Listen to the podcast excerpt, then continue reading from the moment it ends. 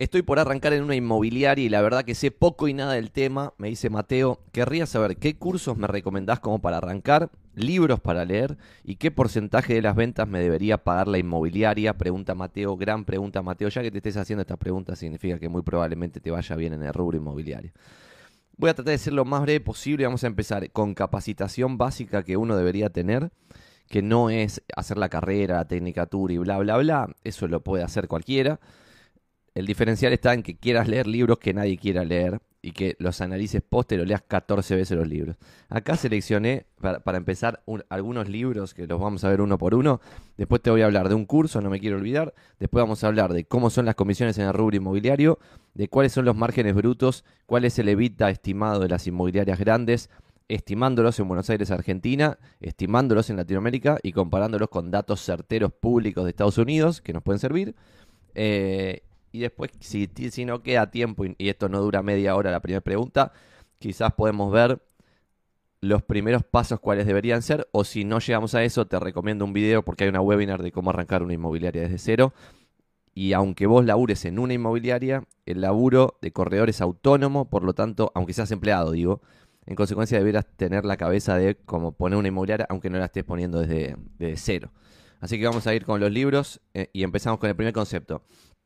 El primer concepto es que los inmobiliarios exitosos en Estados Unidos, como que escribieron estos libros, son grosos posta. Por ejemplo, este no es el primero que tenés que leer, pero este lo escribió Dave Liniger, que es el fundador de RIMAX. Y RIMAX es la red de las redes inmobiliarias más grandes del mundo. Este libro lo escribió Gary Keller, que es el fundador de Keller Williams, de las inmobiliarias más grandes del mundo. Después, por ejemplo, el amigo Ryan Serhant tiene varios libros, ya dos y va a tomar más. Después hay coaches que son exclusivamente del rubro inmobiliario. En consecuencia tenés un montón de contenido, especialmente en Estados Unidos, algunos están traducidos y otros no, pero vamos a tratar de categorizarlos de la mejor forma posible. Primer libro que tenés que leer es este, The Millionaire Real Estate Agent, que sorprendentemente, este está en inglés, pero este está en castellano y también se llama The Millionaire Real Estate Agent. Eh, guía para inmobiliarios de Gary Keller. Este es el primer libro que debieras leer, porque este libro tiene la recontra hiperposta en un montón de cosas. Eh, y si vas a leer uno solo, lee este. Si vas a elegir entre hacer un curso y leer un libro y solamente puedes hacer una cosa, leería este libro. ¿Está bien? Así que, primero, The Millionaire Restoration, sin lugar a dudas, el primero que tenés que leer. Si, si superaste The Millionaire Restoration, estos cuatro que voy a decir ahora están en la misma escala de recomendación. Segunda escala, todos estos. Everybody Wins de Dave Liniger, que es el fundador de, de Remax. Everybody Wins. Buenísimo, pues te cuenta la historia de cómo construyó una red inmobiliaria gigantesca. Eh, en el mismo segundo nivel, No One Succeeds Alone de Robert Refkin. Este es el fundador de Compass, también una red gigantesca que ahora está medio al horno, pero históricamente grosa. Segundo nivel también, los dos libros de Ryan Serhant. Justo acá tenía este, así que agarré este. Pero los dos libros de Ryan Serhant no son tan buenos, pero tenés que, en este caso, o sea, no son tan buenos como el de Gary Keller, digo, sino interpretar a esto como producto, o sea, como poniéndote los pies de, Ryan Serhant, tipo, entendiendo de, che, ¿qué, está logrando con este libro? Y ir un paso más allá de, de aplicar lo que dice el libro, ¿está bien? Ir al siguiente nivel. Y en el mismo nivel también libros de Tom Ferry, o hay otros, tipo, por ejemplo, Brian, Brian Buffini, que los tengo acá atrás, Ah, los tengo ahí atrás, pero no lo voy a hacer el. Porque si no, se me da todo el público en YouTube después cuando estoy un minuto buscando los libros. Pero hay un libro que se llama Work by Referral de Brian Buffini, que también ese Work by Referral quizás estaría en el segundo nivel y todos los que acabo de mostrar en el tercer nivel. Y después Brian Buffini también tiene otro libro que se llama eh, The Emigrant Edge, o sea, la ventaja del emigrante. También tiene conceptos aplicables en, en la vida del inmobiliario. Entonces ahí tenés la respuesta de libros, ¿está bien? Si cualquiera de estos vos lo querés, me llamás a mí y, quizá te lo presta alguno. Bueno, eso primero, libros. Segundo, curso. Recomiendo uno solo, al menos si estás en Latinoamérica, y el que recomendaría es este. El curso se llama RIP. Estos son los manuales que te dan en el curso. Que el RIP es Real Estate Advanced Practices. Y cuando vos haces este cursito, este curso que no es tan largo, son no sé, cuatro o cinco días completos de nueve horas, al hacer el curso que lo da la Residential Real Estate Council, te da la posibilidad después de entrar al CRS, que está bueno, pues es un grupo pujante de colegas inmobiliarios que están en todos los países de Latinoamérica, entonces te puede, te puede servir también.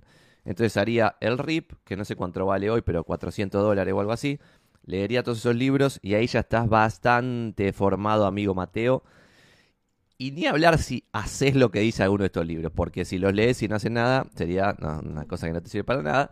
Eh, más allá que quizá te divierte. Eh, en consecuencia, trataría de sacar dos o tres perlitas de cada libro y aplicarlas. Por ejemplo, el de Gary Keller, el primero que todos, la primera recomendación que hice, tiene un plan de los diferentes pasos que vos debieras ir dando, como tipo empezás vos solo, para validar que te va bien, tenés que conseguir tasaciones, conseguís tasaciones, estas acciones se convierten en captaciones, las captaciones en reserva, las reservas en ventas, una vez que ese ciclo vos lo dominaste, que podés repetir ese embudo y se repite y se repite y se repite, podés pasar a tener una persona que te ayude. Entonces estás vos y, y tus leads cuando ya los digeriste un poquito, es decir, por ejemplo, los captaste, firmaste una autorización de venta, se lo pasás a un vendedor y el vendedor vende, está bien, cierra entre comillas hasta ahí, porque quizá vos te metes un poquito en la negociación. Son dos personas, bla. No, este no era el primer paso, ¿no? El primer paso es un asistente. Pero te va diciendo pasos, entonces te dice, primero un asistente que te saca de encima tareas falopa, después un buyer's specialist, que es el que acabo de decir, después tenés un buyer specialist y un asistente, no me acuerdo, pero era tipo buyer specialist, seller specialist, asistente y vos. Entonces te da siete pasos bien concretos de cómo debiera ir evolucionando tu negocio paso a paso hacia facturar maguita, básicamente. Y que te vaya mejor y que tengas una vida más, más feliz, tomando decisiones difíciles, pero con una vida más fácil. Y después me estás preguntando de las comisiones. Y para esto te comparto pantalla y díganme si se llega a leer algo, si no le metemos un poquito más de zoom. Igual le voy a meter ya directamente un poquito más de zoom. Le metemos un poco más de zoom. Yo acá tengo un Excel muy breve en el cual analizo de vez en cuando algunos números que son los números más importantes que vos debieras tener en la cabeza, que son los cuatro que estoy mostrando en pantalla, tengas o no tu propia inmobiliaria. Si vos empezás a laburar como empleado en una inmobiliaria, deberás tener en cuenta estos cuatro números que te voy a decir para vos mismo como persona y para la inmobiliaria en su totalidad. Y empezás a compararte con la inmobiliaria. ¿Cuáles son los números? Uno, lo marco en pantalla. Las ventas. ¿Cuánto es el ticket vendido total que vos vendés? Segundo número, las comisiones. ¿Cuántas son las comisiones que vos cobrás? Tercer número, ¿cuál es el margen bruto? Es decir, si vos tenés un vendedor, por ejemplo, tenés un seller specialist en tu equipo, un vendedor adentro de tu equipo, ese vendedor se va a llevar un split, es decir, un porcentaje del total de la comisión, y probablemente sea la mayor parte de la comisión porque la, el negocio lo generó ese vendedor, ¿está bien? Porque no es un cerrador, como dijimos en el primer paso, sino que es un vendedor que genera el negocio de cero. Consigue sus propias tasaciones, prospecta, consigue sus tasaciones, las capta, las reserva, las vende, negocia, bla, bla, bla. En consecuencia se lleva la mayor parte del split. Y después del margen bruto, el evita, es decir, cuánta guita ganás antes de impuestos, depreciaciones y bla, bla, bla. En Estados Unidos es muy interesante porque, por ejemplo, vos tenés que la comisión promedio es muy bajita, muy bajita la comisión promedio. El promedio de las inmobiliarias que cotizan en bolsa es del 2.3% de comisión. Fíjense acá que Redfin, la comisión promedio de Redfin es 1,72%. ¿Qué quiere decir esto? Que le quedaron en comisiones 900 palos sobre 52 mil millones de dólares vendidos en propiedades. Este número en Latinoamérica es mucho más alto. ¿Por qué? Porque es mucho más difícil y menos competitivo. Las dos cosas, o sea, las dos cosas, más riesgoso y menos competitivo por el riesgo, eh, operar en Latinoamérica. Ahora vamos a ver un poquito de una estimación del mercado argentino. Esto no es una estimación, son datos públicos, están en los balances de estas empresas, ¿está bien? En consecuencia, Promedio de las inmobiliarias que cotizan con el 2,3%. Acá hay algo interesante. Si vos tenés un negocio en Latinoamérica que opera al 4 y pico de comisión, necesitas vender la mitad para facturar la misma cantidad de dólares que una inmobiliaria equivalente yankee. Y lo más loco es que en casi todos los países de Latinoamérica un dólar billete da más poder de compra que en Estados Unidos, en casi todos los países latinoamericanos. Segundo número, la diferencia entre lo que te entra en comisiones y lo que te queda a vos y esto es fulminante. Por ejemplo, a EXP le queda el 7% de las comisiones como facturación propia. ¿Está bien? El 90 y 2 y pico por ciento se lo quedan los vendedores. En el otro extremo de esa, de esa cosa está Redfin. ¿Está bien? En si, vos si vos haces una línea, estaría Redfin de un lado y EXP del otro. ¿Por qué? Redfin se queda el 33,21% como margen bruto de lo que le entran como comisiones porque tiene empleados. Y acá estoy empezando a darte, el, Mateo, el dato clave que tenés que entender. Hay dos modelos de negocio también en Latinoamérica. Una inmobiliaria con empleados, se va a quedar la mayor parte del margen la inmobiliaria. Y después inmobiliarias que tienen agentes independientes donde como el agente asume mucho riesgo también, se queda mucha más guita. Lo sorprendente es que estos números en Latinoamérica son muy diferentes, ahora los vamos a ver, no se me aburran. Pero en Estados Unidos vos tenés que EXP, por ejemplo, que es una inmobiliaria virtual que no tiene oficinas, se queda 296 palos de margen bruto sobre 3.700 millones de comisiones. O sea, no se queda nada de, las comisiones que, que cobran los agentes de EXP, porque es otro negocio. Después, por ejemplo, de Real Brokerage es un modelo igual al de EXP, pero más chiquitito y recién está empezando, se quedaron tres palitos de 32 palos de comisiones, la nada misma, 9 y pico por ciento, la nada misma. En cambio, Redfin 33 y pico por ciento. Douglas Elliman para mí es la mejor inmobiliaria con agentes independientes. En Douglas Elliman estaban los más picantes del rubro inmobiliario en Estados Unidos y se quedaron el 23,75%. ¿Por qué? Porque si sos el mejor podés cobrar un porcentaje que te quede para vos más grande. Esto es un aprendizaje para cualquier negocio, ¿no? Entonces Douglas Ellimans se quedaba a 306 palos de 1.200 facturados en comisiones de 51 mil millones de propiedades vendidas. Y después el último número de todos es el EBITDA, es decir, cuánta guita ganás. Por ejemplo, EXP, 296 palos, le quedaban de margen bruto después de las comisiones, ¿está bien? Venía ventas, después de venta dijimos margen bruto, perdón, después de venta dijimos comisiones, después de comisiones dijimos margen bruto, después de margen bruto decimos EBITDA. Entonces el EBITDA, que en EXP son 77 palos, sobre los 296 palos de margen bruto, te da que es 26%. Lindo número. Después, por ejemplo, te da que de Real Brokerage pierde 13 palos por año. ¿Por qué? Porque solo le quedan de margen bruto tres palitos y está creciendo. Después Compass, 1.100 millones de margen bruto, que es el 17% de los 6.400 millones en comisiones, pero después de Vita le queda un palo, que esto es casi como decir, eh, pusimos un poquito de creatividad para que este número de por arriba del cero y esté pintado de verde, en vez de que sea menos un palo y que esté pintado de rojo menos 0,1. Eh, después Redfin, hay alguna data que no la tenemos en Redfin, pero le quedan 300 palos de los 900 palos de GCI. Y Douglas Elliman le quedan 100 palos en el último número que yo había leído sobre los 300 palos de margen bruto. Este es un lindo negocio, el de Douglas Elliman, que le quedan 100 palitos por año. En consecuencia, vamos a analizar ahora, te lo muestro en pantalla, lo pongo acá arriba. ¿Qué pasa en Buenos Aires más o menos a modo tipo resumen? La comisión promedio en Buenos Aires está aproximadamente en el 5%. Estoy pintando acá de amarillo para que se pueda ver un poquito mejor. ¿Esto quiere decir que todas las operaciones se hacen al 5? No. Esto, Mateo, te lo digo a vos porque quizás estás empezando. Nosotros, por ejemplo, firmamos autorizaciones de venta al 3% de comisión al propietario vendedor. 3%. Sin embargo, a veces ponemos mínimos, entonces quizás termina siendo el 3,5% lo que le cobramos al propietario vendedor. Eso primero, ya lo que le cobramos al propietario nunca es exactamente el 3. Segundo, al comprador se le cobra el 4, pero ese 4 a veces se comparte con otras inmobiliarias. A veces vos compartís un punto, te quedan 3 del comprador, a veces compartís dos puntos, te quedan 2 del comprador, y a veces compartís 3 puntos, te queda uno solo del comprador. Entonces, suponiendo una operación que vos compartiste 3 puntos, te queda uno solo del comprador, estoy hablando de la ciudad autónoma de Buenos Aires, te queda uno solo del comprador y después al vendedor le habías cobrado 3, pero por alguna situación de negociación tuviste que ceder uno, quizás tenés una operación al 3% nada más. Y del otro lado, quizás tenés una operación donde vos tenías 3% al propietario vendedor, como era una propiedad barata y le explicaste que tenías un mínimo, terminás cobrando el 4, y después tenés del otro lado un comprador que quizás paga el 4, no se comparte con otra inmobiliaria, te termina quedando el 4, terminas haciendo una operación al 8.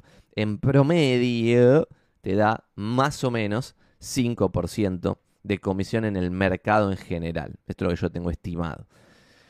Algo interesante acá también es lo siguiente. Al igual que pasó con los taxistas y Uber, que estaban tipo todos los taxistas quejándose de Uber sin ver cómo era su modelo de negocio y el tiempo pasó y ahora hay dos tercios de licencias menos circulando en Buenos Aires, lo cual es una locura, cuando podría haber habido alguien del rubro que entendía muy bien el rubro apalancándose en lo bueno de Uber para, entre comillas, robárselo y competirle y ganarle en la competencia, que eso también ha pasado en algunas ciudades donde los taxis sobrevivieron con alegría, a pesar de que lanzaron todas las aplicaciones, porque agarraron parte de eso y lo hicieron propio. Si, si, la gente quiere pedir por una aplicación, tenemos que estar en la aplicación, o tenemos que ser la aplicación. ¿Está bien?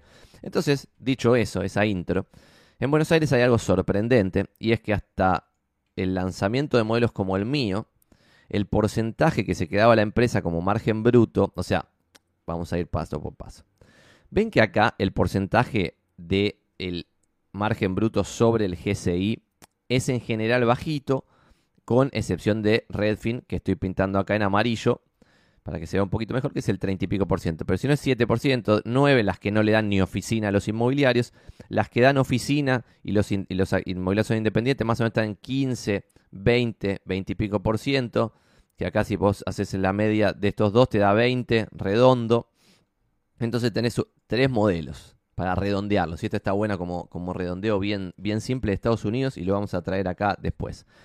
Un modelo 10% de margen bruto sobre el GCI, 10% es un modelo que no le da ni oficina a los inmobiliarios, no le da, es todo virtual, ¿está bien? Como si fuese un software, 100%.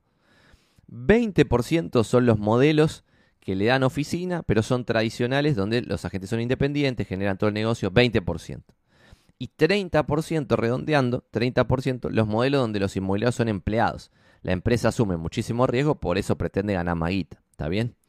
10, 20 y 30. En Argentina, las comisiones de las inmobiliarias tradicionales se reparten con un split muy chiquitito, y esto es lo que tienes que saber, Mateo, perdón que estoy haciendo larga la pregunta, pero es para darte un concepto que entiendas un poco más dónde está parado ese porcentaje. Las inmobiliarias tradicionales suelen dar 8%, 10%, 12% al vendedor. Redondeando, si a vos como vendedor te dan 10%, ¿eso quiere decir que el margen bruto sobre las comisiones de la inmobiliaria va a ser 90%? No. ¿Por qué? Porque la inmobiliaria tiene todo un costo zarpado, incluido, por ejemplo, tu sueldo, cargas sociales, impuestos, IVA, ingresos brutos, ganancias, etc.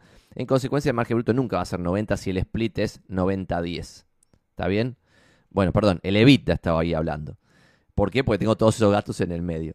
Pero el margen bruto va a ser, si es con vos 90-10, va a ser 90 el margen bruto, excepto que haya otro independiente, porque eso está empezando a pasar. Perdón que hago un mejunje general descontrolado acá. Entonces vos tenés, por ejemplo, modelos como las grandes franquicias que dan 45% para el agente que vende, que es independiente, no es un empleado, 45 se lo queda, por ejemplo, la oficina que le está dando esa oportunidad de desarrollarse y 10% la marca general. Entonces es 45, 45, 10. El margen bruto en ese ejemplo sería 45 para el que está liderando ese negocio y también coincide ese 45 con lo que se queda del agente independiente. Lo que a mí me volaba la cabeza es esto de Levita que estaba recién diciendo, que cuando yo me junto con inmobiliarios tradicionales, operan queriendo tener un EBITDA muy alto sobre el margen bruto, ¿está bien? Que si vos haces el 45, o sea, si vos haces el 45% por el 75%, te da que el 33% de la, bola de comisiones, y ahí estoy redondeando el tema, el 33% de la bola de comisiones lo pretenden como EBITDA, como ganancia, lo cual es medio loco eh, que sea un tercio de la bola completa, porque esa bola para que crezca debiera estar apalancada en todo el tiempo nuevos vendedores, ¿está bien? Por eso nosotros estamos, entre comillas, cambiando el modelo, dando un split del 70% en promedio para los que forman parte de inmobiliarios. Y esto creo que va a funcionar como un cambio que va a quedar en la industria, que no le va a beneficiar a todos, por eso muchos me odian y me amenazan de muerte, pero sin embargo va a quedar en la industria, me parecería ser, que es un split del 70-30. 70%, para el que genera el negocio y lo cierra y lo hace, y 30% para mí que yo le proveo el marketing, la magia, la oficina, para que ese negocio se pueda suceder. ¿Está bien? Entonces, ¿ese 70-30 es 70-30 siempre? No. Por ejemplo, alguien puede vender 150 mil dólares en comisiones y como nosotros tenemos un, un esquema con capeo, solamente va a dejar 24 esa persona, o sea que va a dejar 24 sobre 150, entonces su split, particularmente esa persona, va a ser 16% para inmobiliario, 16 en vez de 30, y él se va a quedar 84%, pero porque vendió 150 lucas se va a quedar 84%. Una persona que se queda 84% sobre lo que vende, al menos económicamente, nunca le va a convenir irse de inmobiliarios. Inclusive aunque de inmobiliarios no tuviese escala, para tener la mejor oficina, los mejores avisos, la mejor de relevamiento y bla, bla, bla. Inclusive sin escala no le convendría económicamente porque por ese 16% no podría operar su propio negocio sin de inmobiliarios. ¿Está bien? ¿Y por qué hago eso? Eh, ¿Por qué dejo plata, entre comillas, sobre la mesa? Para atraer a la gente talentosa. Y eso es lo que pasó en Estados Unidos y por eso los márgenes brutos del negocio fueron al 10, 20 y 30% dependiendo del modelo de negocios, no como en Buenos Aires, que tenés márgenes brutos de hasta el 90% porque hay splits del 10%, pero que bueno, ahí hay que ver qué metes en el medio porque el sueldo del empleado debiera estar en el medio ante el margen bruto porque es lo que se lleva el vendedor. Y después igual tenés un montón de gastos que serían entre el margen bruto y el EBITDA. Entonces 90 no sería nunca, pero bueno, algo muy elevado. Y 45 sí es un esquema muy común en las franquicias, que ahora está cambiando porque, por ejemplo, Keller Williams también tiene capeo.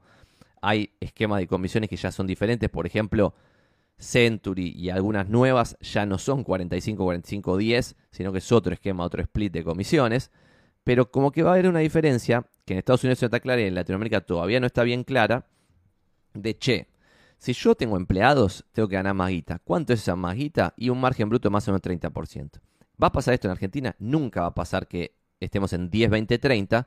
Porque ¿por qué pasa eso en Estados Unidos? Porque es un mercado muy competitivo, entre comillas, de bajo riesgo. A diferencia de Argentina, donde hoy tenés un ticket de 1, mañana tenés un ticket de 0,5, pasado tenés un ticket de 2, eh, después tenés, no sé, 6.000 ventas por mes, después tenés 1.500 ventas por mes, después 3.000 ventas por mes, después 9.000 ventas por mes ese nivel de volatilidad no genera una competencia descontrolada. ¿Qué quiero decir con esto? Ya lo vimos en otros videos y voy a dejar de compartir pantalla y ya liquidamos este tema.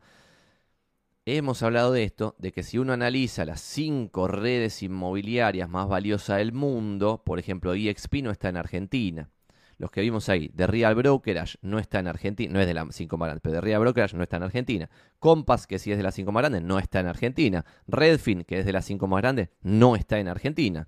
Realogy, que es de las 5 más grandes, que ahora se llama eh, House, es el ticker en la bolsa, no me acuerdo cuál es el nuevo nombre, pero el, el ex Realogy, tiene adentro un montón de marcas que la mayoría no están en Argentina. O sea, Century 21 y Coldwell Banker están en Argentina, que son de Realogy, pero sin embargo Sotheby's estaba en Argentina y se fue.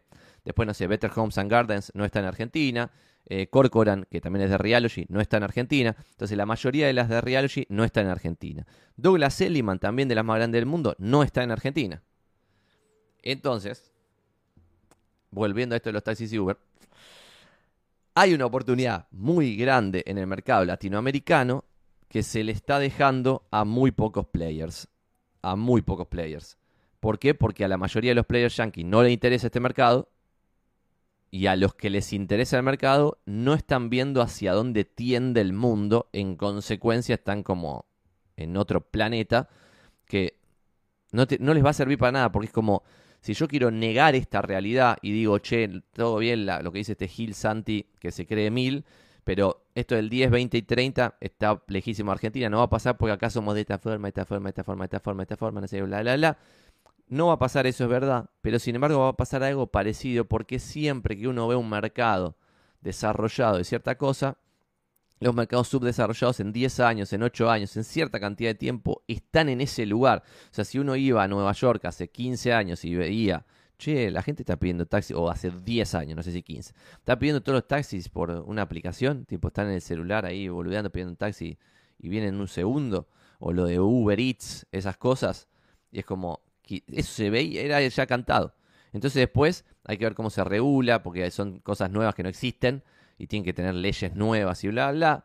Y es súper injusto y está mal que alguien opere sin estar legislado y el otro opere estando legislado. Claramente ahí tenés una desventaja de estar legislado, eso entiendo. Y eso es lo interesante. El planteo de los taxistas contra Uber era razonable, es como, che, me estás poniendo 800 normas a mí, me estás cagando impuestos, me estás poniendo mil millones de kilos que tengo que resolver. Por ejemplo, tengo que tener autos nuevos, tengo que tener no sé qué otra cosa, pagar eh, todo el tiempo renovaciones de no sé qué, perder el tiempo haciendo no sé qué controles, contratando seguro de cierta forma, bla, y a estos otros no les regulasen nada.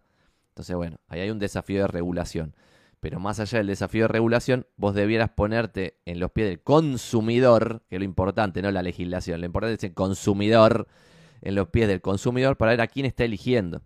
Si está eligiendo a alguien que no está legislado de cierta forma, vos podés hacer lobby para que se legisle eso, o podés hacer negocios y ver qué está haciendo bien el que está siendo elegido, copiarle lo copiable y dentro de la ley hacerlo copiable bien y hacer un nuevo modelo de negocio que funcione. A mí me vuela muchísimo la cabeza estas cosas de que se critica, se critica lo que hace mal el otro, que algo está haciendo mal, puede ser, en vez de aprender lo que hace bien y ya ganó el mercado. si ya ganó el mercado, algo está haciendo bien. En consecuencia, veamos qué es lo que está haciendo bien. Me cae, me cae mal cómo habla, no sé qué. ¿Qué tiene que ver? Bueno, que te caiga mal cómo habla, pero aprende lo que hace bien porque ya ganó el mercado. Eh, a mí me vuela la cabeza. Espero haberte respondido, Mateo. Perdón la longitud de la respuesta. Lee los libros que acabo de decir. Fíjate que todos los Yankee grosos tienen libros. Los más importantes son los de Gary Keller. Los mejores, mejores son todos los que escribió el amigo Gary Keller. Si vas a hacer un curso este, el RIP. Y foco en la vida real. Porque yo también he cometido el error de, antes de lanzarme, empezar a leer, leer, leer, leer, leer, leer. Y después en la vida real pasan cosas eh, difíciles que no tiene nada que ver con lo que aprendiste en los libros. Entonces la negociación tiene sentido leer Never Split the Difference y libros así. Obvio que tiene sentido, tan buenísimos, pero sin embargo más sentido tiene hacer 100 negociaciones y con las 100 negociaciones vas a aprender mucho más que leyendo Never Split the Difference. Gracias por la pregunta, Mateo Capo. Gran pregunta. Si hay alguna repregunta de esto, eh, la vemos. Vamos a ir con alguna acá en, eh, a vivo. Buen día, Lesica. Gebar, Mercedes, el bla, bla, bla. Buenos días, buenos días, me vuelvo a acá. Dice Santi, primera vez que estoy en el vivo, siempre miro los videos largos de YouTube. Saludos desde Magdalena. Vamos todavía, Magdalena, me vuelvo loco yo. Eh, hola Santi Corrientes, siempre acá. Vamos Corrientes, estamos haciendo un programa federal, esto es una cosa impresionante. Empezamos comiendo chipá, como dice ahí, claro que sí. Ahora tengo que bajar a comprarme, dice. Espectacular. ¿Cómo se puede hacer una tasación? Ah, vamos con esa de Nadine, de cómo se puede hacer una tasación y les muestro data de Buenos Aires, que hay que ver Nadine vos de dónde sos, si esto te va a servir o no, pero tenés que buscarle el equivalente a lo que voy a mostrar acá, porque me parece interesante como panorama. Porque nosotros muchas veces nos pasa, es más, recién eh, un ex compañero de colegio me pide una tasación en Ezeiza, y yo la verdad es que le dije, la aposta ya es de una, que es nosotros estamos vendiendo, estamos vendiendo un montón. ¿En dónde estamos vendiendo? Retiro, Recoleta, Palermo, Belgrano, Núñez. En segundo lugar, Balvanera, Almagro, Villa Crespo, todos los barrios Corredor Oeste de la Ciudad Autónoma de Buenos Aires. Y en tercer lugar, todo lo que está al sur de la autopista en Capital Federal y zonas copadas del conurbano, el primer cordón. Y en cuarto y último lugar, y por escándalo lejos, estamos tipo, no sé, Monte Grande, Canning, eh, Ezeiza, lugares que son muy lejanos a nuestro core hemos tenido alguna venta, alguna cosita puede ser, pero no tenemos idea mucho de ese, lugar. Entonces, ¿cómo se estás ahí? Donde no tenés precio de cierre, no conoces mucho el lugar y tenés un riesgo de pifiarla en el precio, ahora lo vamos a ver. Y cuando hagas esto que voy a mostrar ahora, ya no tenés demasiado riesgo, pero ahora voy a releer la pregunta y la vamos a responder. Tengo un poco de café. Y si quieren hacer otras preguntas, igual la resalte acá la de Nadine para no olvidarme las, las vemos acá. Juénsela. Gracias por responderme el mail un domingo. Dice Blason TV. Vamos todavía.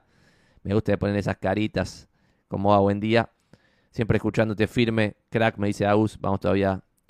Ingrid o Inge. Dice, las comisiones son al comprador y al vendedor. Sacame esta duda. Sí, son al comprador y al vendedor, pero se cobran quizás entre inmobiliarias diferentes. Uno le cobra al vendedor, otro le cobra al comprador. A veces se le cobra dos puntos al vendedor y se le cobra dos puntos al comprador una inmobiliaria y otra inmobiliaria le cobra dos puntos al comprador. El comprador paga cuatro, dos y dos a dos inmobiliarias diferentes y el vendedor paga dos a una inmobiliaria. Entonces una inmobiliaria cobró cuatro sobre esa transacción y otra inmobiliaria cobró solamente dos puntos. Eso lo vimos recién. Y ahora vamos a responder. Déjenme tomar el café así. Vamos a responder esta pregunta que buenísima la de Nadine.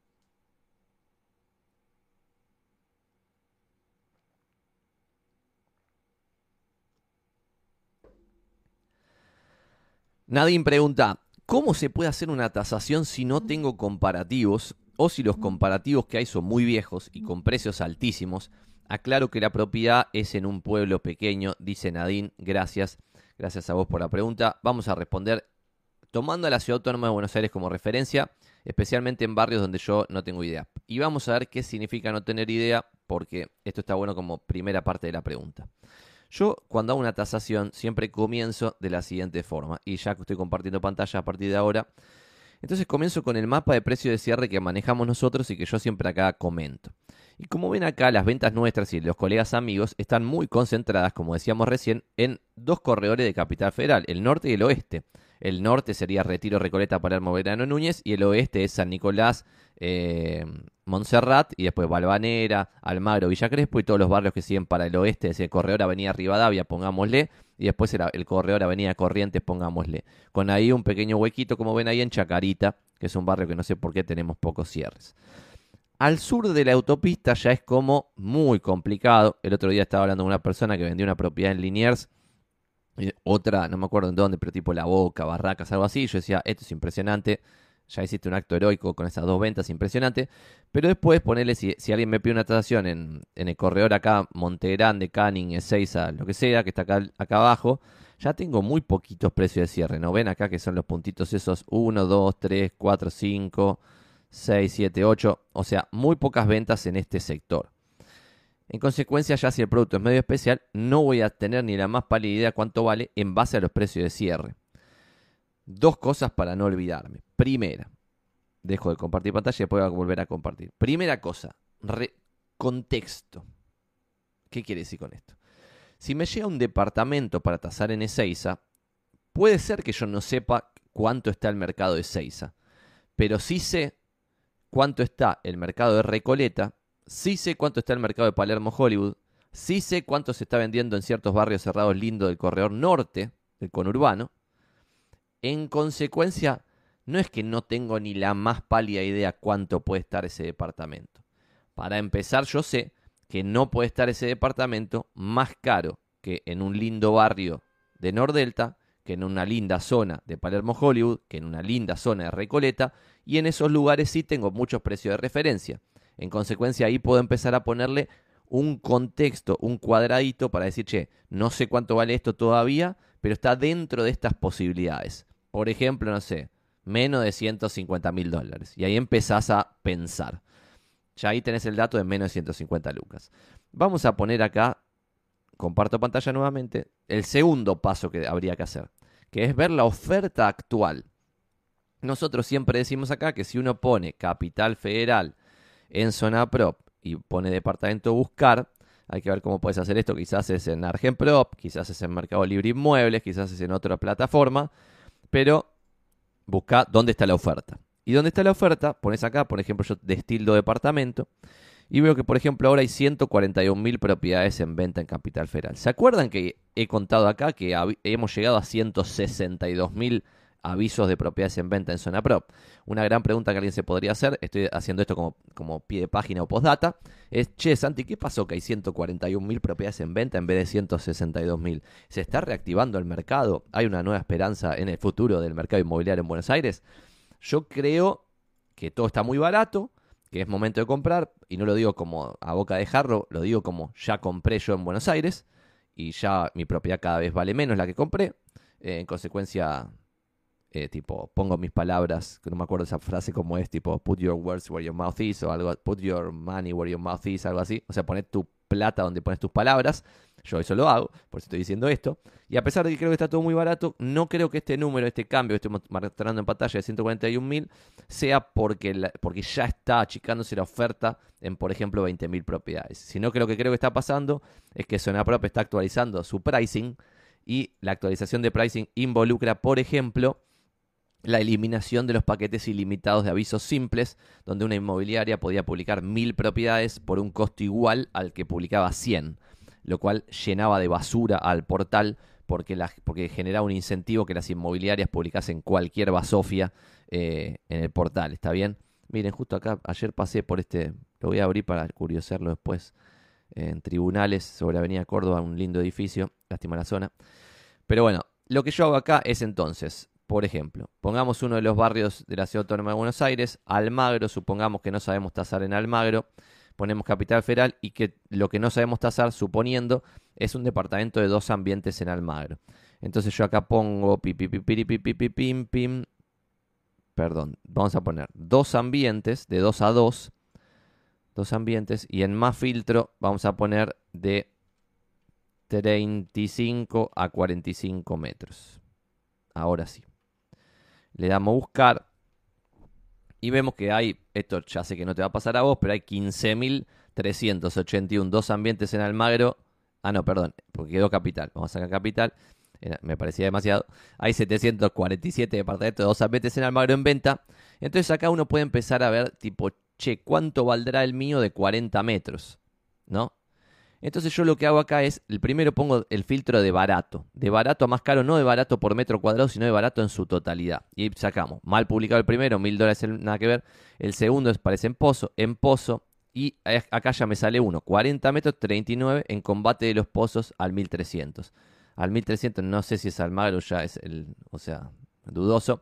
Pero este sí, Bulnes 400, claramente Almagro, 42 lucas, 40 metros, un departamento lateral feucho ya entonces acá empiezo a sacar conclusiones. Esto, mil el metro vale una cosa totalmente a reciclar lateral con poca luz natural. Triste. Mil dólares el metro vale en Bulnes al 400, que es casi Bulnes y Corrientes. En una linda zona de Almagro. Bueno, y acá este es el dato que te quería compartir, el dato número 2. Lo que nosotros vemos es este dato que está acá. La cantidad de visitas que tiene el aviso por día. Este aviso está publicado hace 6 días, hace 6 días. No tiene super destaque ni el anunciante es Premier y en 6 días logró 94 visualizaciones. 94 dividido 6 quiere decir que está logrando 16 visualizaciones por día. Esto me indica a mí, como tiene más de 10, y este es el dato que vos tenés que sacar en tu pueblo, en tu ciudad o lo que fuese, nosotros sabemos que cuando un aviso tiene más de 10 visitas por día, muy probablemente se venda. ¿Está bien? Entonces este departamento muy probablemente se venda. Entonces, a pesar de que no tenga un precio de cierre, ya sé que un departamento detonado, lateral triste, con poca luz natural, vale mil dólares el metro, porque probablemente esto se venda. Entonces continuamos y decimos Yatay, dos ambientes con patio, en buen estado, no sé qué. Yatay también es una zona piso bajo, también con poca luz natural probablemente, pareciera ser. más o menos, pues hicieron ese traga luz, buena idea tuvieron ahí para rescatar un poco de luz. 47, 38 metros sobre Avenida Corrientes, a ver si este deja de ser lateral. Bien que los primeros son todos laterales y a refaccionar, los que están más o menos a, estos valores. Y acá ya empezás a encontrar algo, Virrey Liniers al 100, que tiene algo de luz natural y no parece tan feucho como los primeros, parece bastante bien, un, también el lateral, pero un poquito más abierto. Y acá ya empezás a llegar en 49, Mateo al 1700 ya tampoco es Almagro me parece. Rivadavia al 2900, 40 metros 49 en torre, también lateral ven que seguimos en laterales. Entonces acá ya empezás a sacar conclusiones. Quiero llegar a uno que no sea lateral, el primero que no sea lateral, para ver si tiene o no interés, y esto es importante porque esa es la conclusión. Todos estos son laterales, y este es planta baja, más triste todavía, a refaccionar bajas expensas sobre Irigoyen, este también parece lateral, vamos a ver Estado de Israel al 4700, también es lateral, este Tucumán al 3500, eh, también es lateral a un paredón, esto se está complicando, ¿eh? Primer página, toda primera página, planta bajas y departamentos laterales con poca luz natural. Todos estos son muy parecidos. Este, vamos a ver, este eh, piso, bajas expensas por escalera, por escalera tampoco va. Eh, Acuña de Figueroa y Córdoba, tercer piso, también lateral. Y acá parece que se va a dar el milagro. Vamos a ver, 53 mil dólares, 36 metros. Eh, muy fea las fotos, pero pareciera ser que esa es la vista. Podría ser el primero que... Vamos a abrirlo. El primero que no es lateral, porque pareciera ser que esta es la vista. Eh, pareciera ser. Y en 80, está publicado hace 89 días, 77 visualizaciones en los últimos 30 días. Y ahí tenés que hacer 77 dividido 30, pues está hace más de 30 días publicados. Entonces acá te da, y esta es la conclusión que quería sacar, dos visitas por día. Dos visitas por día. 2.56 para ser exactos. Con 2.56 visitas por día yo ya sé que este aviso no se va a vender. Estoy seguro y hasta levanto apuestas. Eh, si fuese legal, porque no se puede levantar apuestas de este tema. Pero yo sé que este departamento no se va a vender por los números que manejamos. En consecuencia, y acá puedo empezar a sacar el otro dato, que es 53 mil dólares dividido 36, me da 1.472 dólares el metro. Entonces ya sé que 1.000 dólares el metro vale seguro, porque lo vimos que tiene interés, se va a vender. 1400 y pico, algo que ya no es lateral, no se va a vender. Seguro, porque el número es ridículamente bajo. Entonces ahí ya limitaste, no solo en la comparación con otros barrios donde sí tenés una referencia, y dijiste, che, si está, no sé, 1.800 dólares en Recoleta, no va a estar 1.800 dólares el mismo departamento en Monte Grande.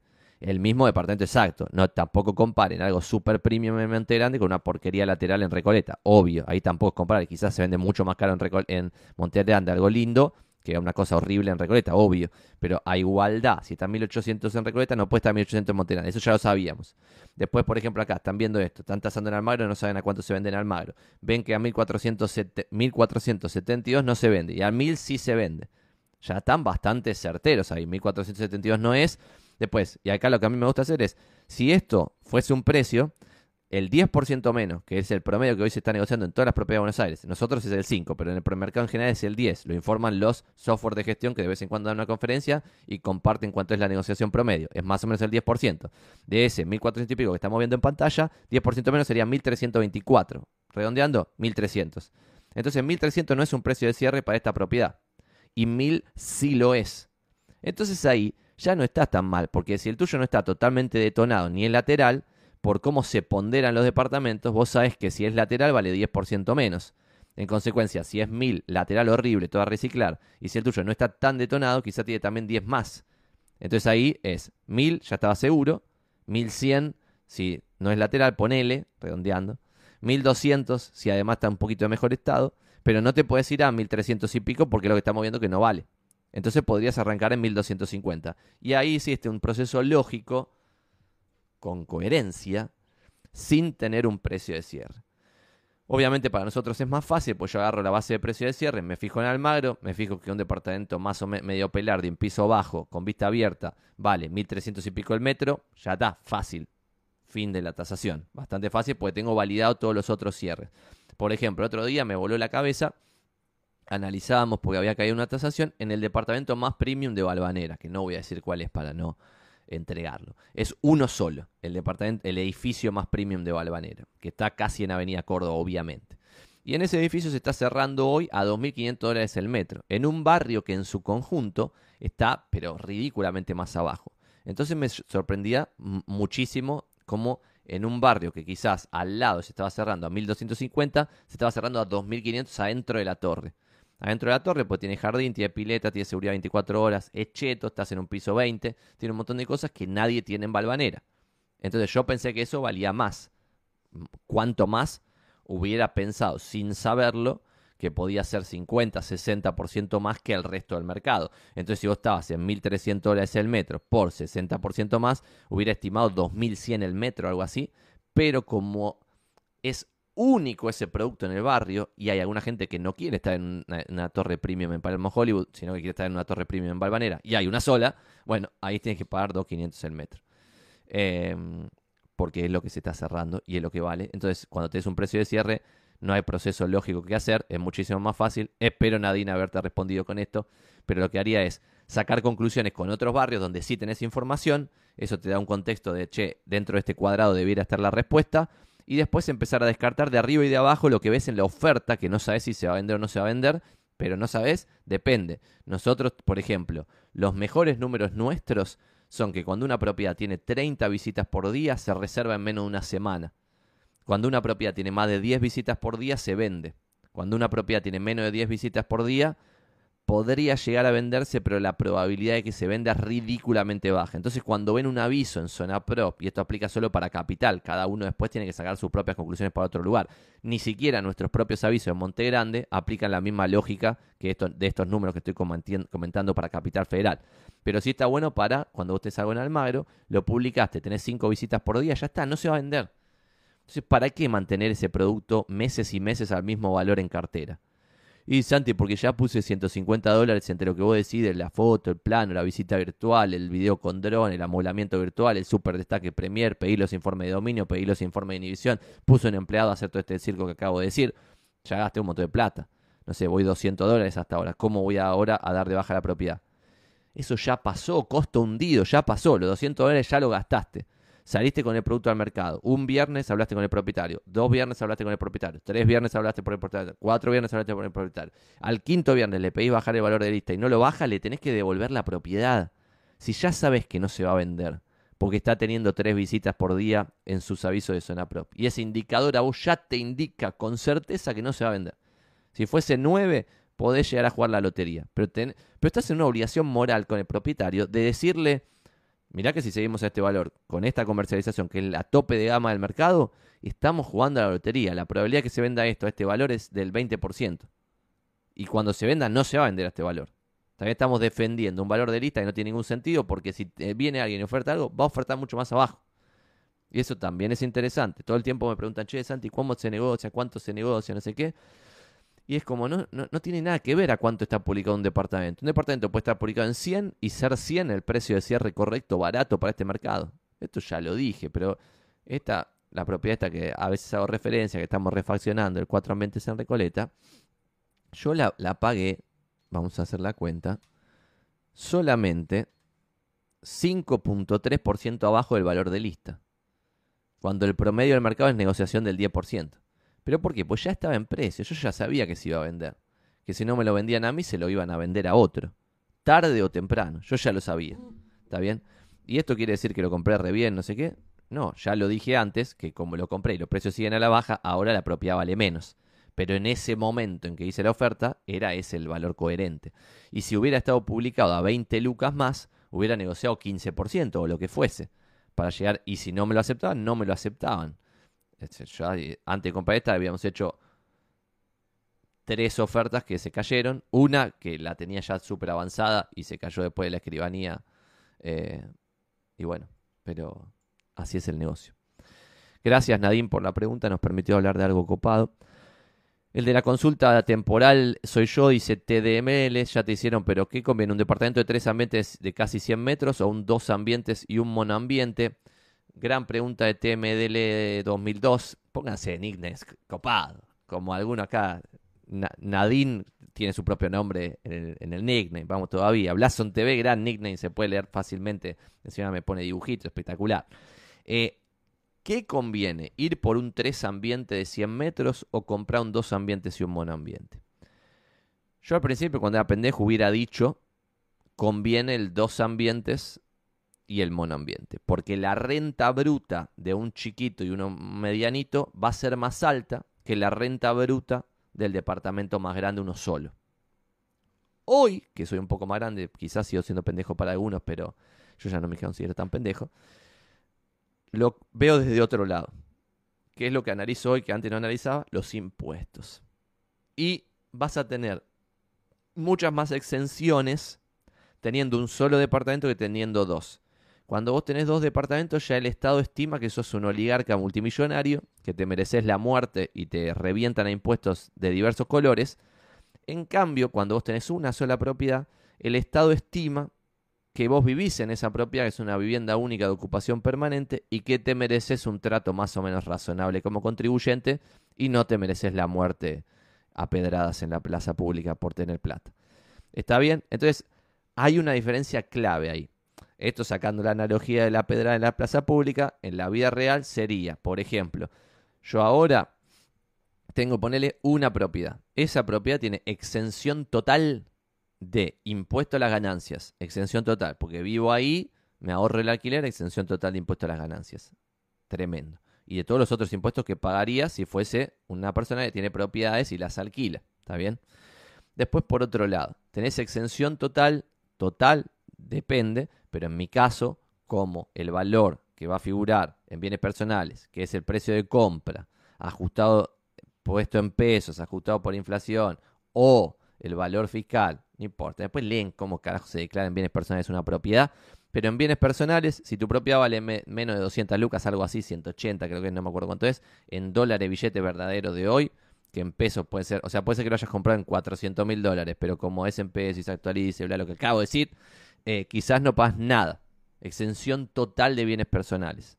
Si vos la guita la tenés en algo que paga bienes personales, que paga ganancias, que quizás te fajan con ingresos brutos por cobrarle a alguien algo, por ejemplo, no sé, un Airbnb, otro, otro ejemplo con potenciales errores graves. Mucha gente dice, no, ¿para qué voy a comprar un departamento de 100 metros en el cual vivo yo? Si la renta de un departamento es una porquería en Buenos Aires, eso estoy de acuerdo, la renta bruta, y a un Airbnb le puedo sacar fortuna. Guarda, guarda, guarda. Porque el Airbnb tiene que pagar un millón de impuestos. Ya ni siquiera ganancias y bienes personales. Además paga otros impuestos, otra bataola de impuestos. En consecuencia vos podés elegir tu propia aventura, pero tiene que ser tu propia aventura dentro de la ley. Porque ahí me dicen, no, bueno, de, hago el Airbnb sin pagar impuestos. Bueno, también puedes violar la ley de otras maneras, es una cosa de loco. Entonces estamos analizando que te convendría, a mí me parece, uno de 100 que disponga de diversas exenciones impositivas y que el margen bruto se convierte inmediatamente en margen neto porque no tenés ningún impuesto, como yo estoy contando con mi propio departamento, antes que yo pagar un alquiler a alguien y por otro lado tener dos alquileres que yo cobro, me fajan acá cuando yo cobro los alquileres, me fajan cuando le pago el alquiler al otro y me fajan en todos los momentos. Dependiendo cuál sea tu situación tributaria, quizás se te duplica el costo. Duplica, duplica el costo. ¿Por qué? Pues son 50% de impuestos. ¿Está bien? Esto es, absolutamente de locos. Porque acá también me dicen, pero ¿para qué voy a comprar una propiedad si por 150 lucas la puedo alquilar? Sí, pero para ganar 150 lucas tengo que pagar ganancias, IVA, ingresos brutos, y me fajan en esto, ¿eh? 21% de IVA, 5,5% de ingresos brutos, 30% de ganancias. Hagan la cuenta. Esto es para pagar el alquiler, tengo que facturar esa plata, pues tengo que trabajar o hacer algo para ganar esa plata. Y después encima, por los otros bienes que acabo de comprar, me van a fajar también. Entonces, atención, hay que buscar cositas que dispongan de una alegre exención, porque eso te va a permitir hacer bola de nieve, componer el capital y así construye guita a un montón de gente. Ejemplo de esto en la bolsa, por ejemplo. Todo el tiempo veo gente que no entiende nada recomendando, por ejemplo, a la gilada comprar acciones que distribuyen dividendos. Cuando una acción distribuye dividendos y vos sos un humilde ciudadano argentino, cuando te distribuyan los mil dólares de dividendo Coca-Cola, sobre esos mil dólares, 300 dólares te lo va a cobrar el Estado Yankee automáticamente como retención de impuestos, ya te van a quedar 700, y después de los 700 también te van a fajar otra vez. ¿Está bien? En cambio, quizás con una acción que gane guita, con una empresa que gana plata, pero no distribuye dividendos nunca, jamás, quizás puedes hacer un mejor negocio. Mejor aún si quizás por un tiempo largo no logra una capitalización de mercado en alza, que es lo que todos buscan, tipo buscan comprar Tesla, que me da gana de pegarme 14 tiros, y buscan comprar Tesla y que suba el año que viene 50%, y que suba 50%, y que suba 50%, y que suba 50%, en vez de buscar algo que quizás compras acciones de Berkshire Hathaway y yo espero que no suba, que se mantenga siempre el mismo valor. Así, pago menos impuestos y el año que viene puedo comprar más acciones, inclusive solo con la guita que me arré de pagar impuestos por una elección mal tomada que podría haber hecho, porque el margen bruto quizá era más alto, entonces me da una sensación de estar ganando más plata. Em, gracias por la pregunta TMDLD 2002, espero haberlo leído bien. El amigo LB dice, Santi, ¿cómo se destruyó tanto los precios en dólares de la propiedad? Llegué a la conclusión de que es mejor sacar el costo de construcción en cantidad de bolsa de cemento, que es un artículo emblema que acompaña a la inflación para poder sacar mejor los costos y también el alquiler. Gran comentario acá del amigo Elbe. Eh, me parece bien. El problema de cuando a mí me encantaba eh, buscarle la vuelta a esto con productos más bizarros. Entonces yo tenía un índice que en algún momento se, salió en algún medio, que era el índice de la pizza UBIS y lo iba siguiendo, lo iba siguiendo porque me acuerdo patente cuando yo iba al secundario, que fui al secundario entre el 2000 y el 2004. Y cuando iba al secundario estaba la pizza UIS 1.79, un peso con 70, para que son pendejitos no la van a poder creer, una pizza grande, un peso con 79 centavos, y salía 20 centavos la caja, y te quedaba en 1.99 si te la comías en otro lado, pero si la comías en el local, 1.79. Me acuerdo que compartíamos una pizza grande y era 1,79, 1,79 dividido 2 y nos daba tipo 89 centavos cada uno, más o 90 centavos cada uno. Eh, cosa de locos. Y ahora no sé cuánto está la pizza UIS, pero hasta hace poco que me fijé eran cientos y cientos de pesos. Y wow, tipo la inflación, cuando vos haces. Acá también hay bola de nieve con la inflación. Si vos tenés un año con 50%, el año siguiente 50%, el año siguiente 50% y después 100%, cuando vos haces esa multiplicación, se te va al demonio el número eh, que termina dando todo eso. El error de ver en un solo artículo es que, por ejemplo, la pizza UBIS en cierto momento, no sé, sufría un aumento mucho más que la inflación general. Entonces no te daba un... Lo mismo puede pasar con la bolsa de cemento. Si mañana los tres productores oligopólicos de cemento eh, pasa algo y sube los precios o el Estado desregula o regula o lo que fuese y cambia algo específico de eso, quizás el resto de las, de las variables de tu economía cambiaron, pero no lo ves reflejado en tu índice del cemento porque es un artículo muy chiquito. Por eso está bastante bien hecho la metodología, está muy bien hecha la metodología de cómo se mide la inflación si se respeta.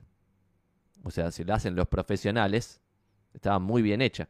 En distintos lugares, de distintos productos, de distintas clases sociales. Está buenísimo. Eh, Agus dice siempre escuchándote firme, vamos todavía. Buen día, buen día, buen día, buen día.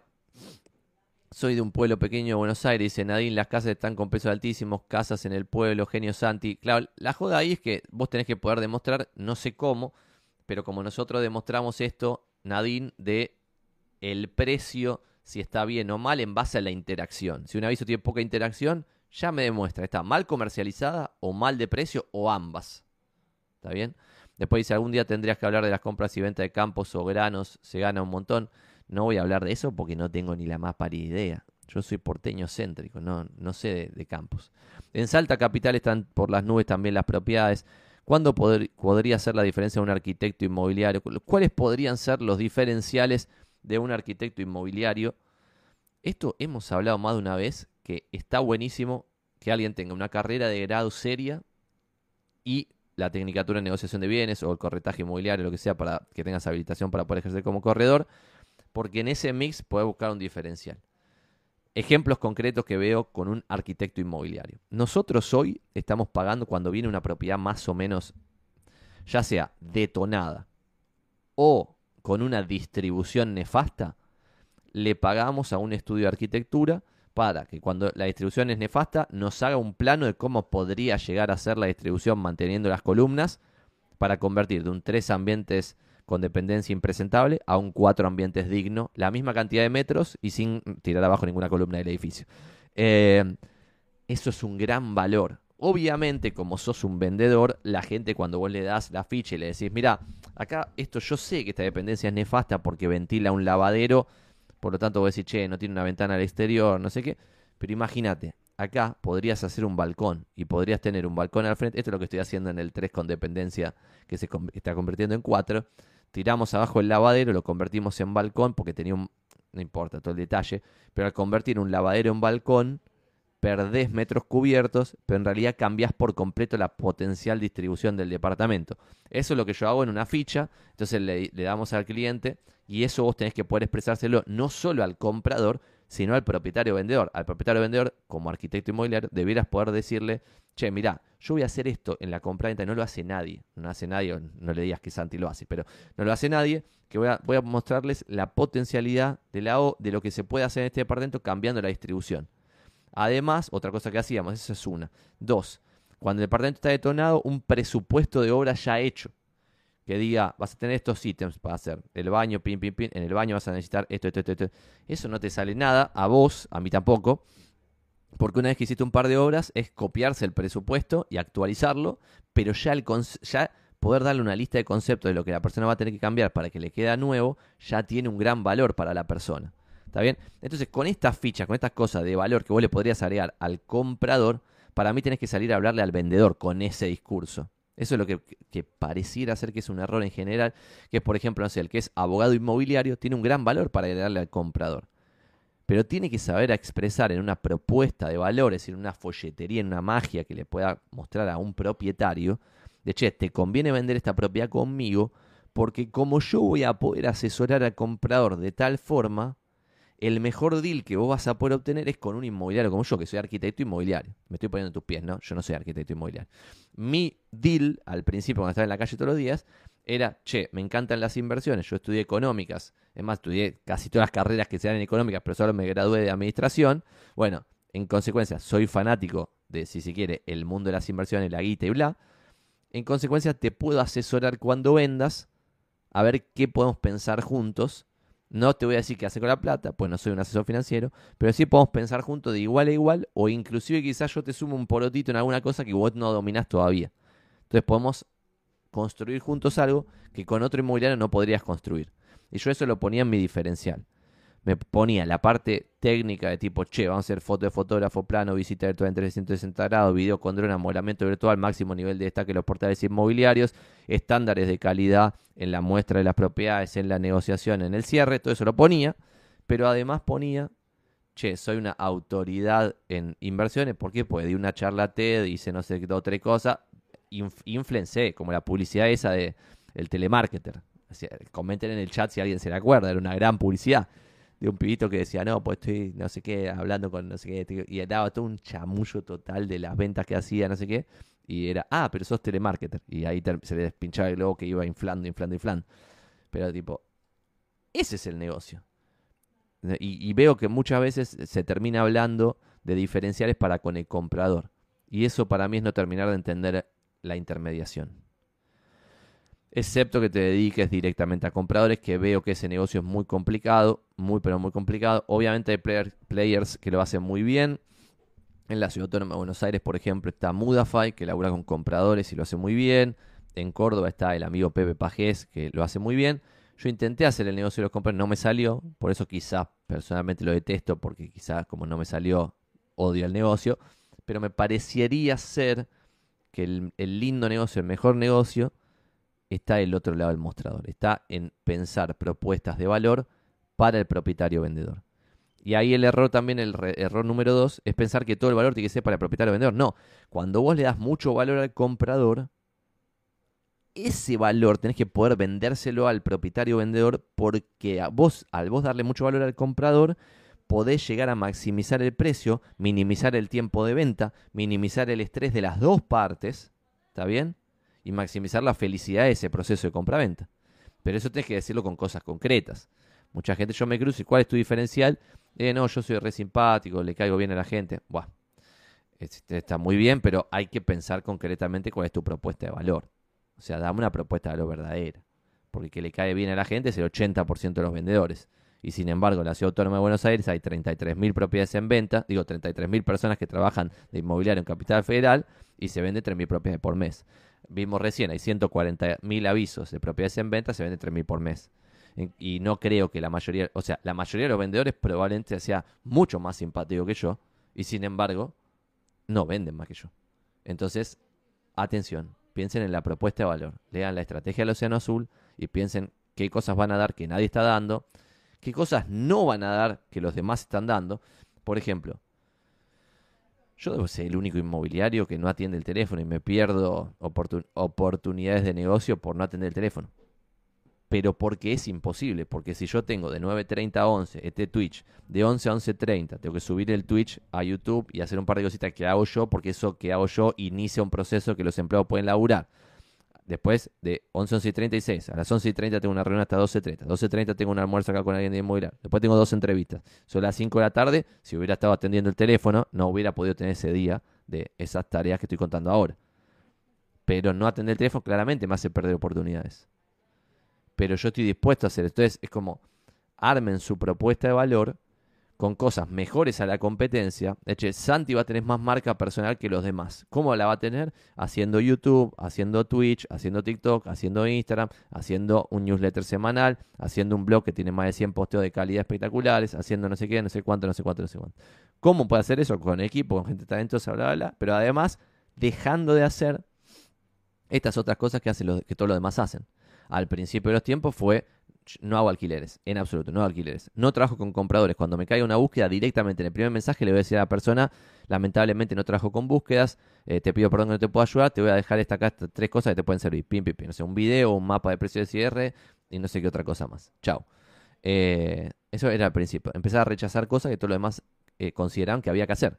Ni hablar tipo administración de alquileres, todos esos otros negocios por completo, 100%. Bueno, rechazar, rechazar, rechazar, rechazar. Después te quedas solo con ventas. Dentro de ventas, rechazar barrios. No en constitución. Bueno, voy a la tasación, presento la tasación, bla, bla. Si se capta, se lo doy a otro inmobiliario. Chao.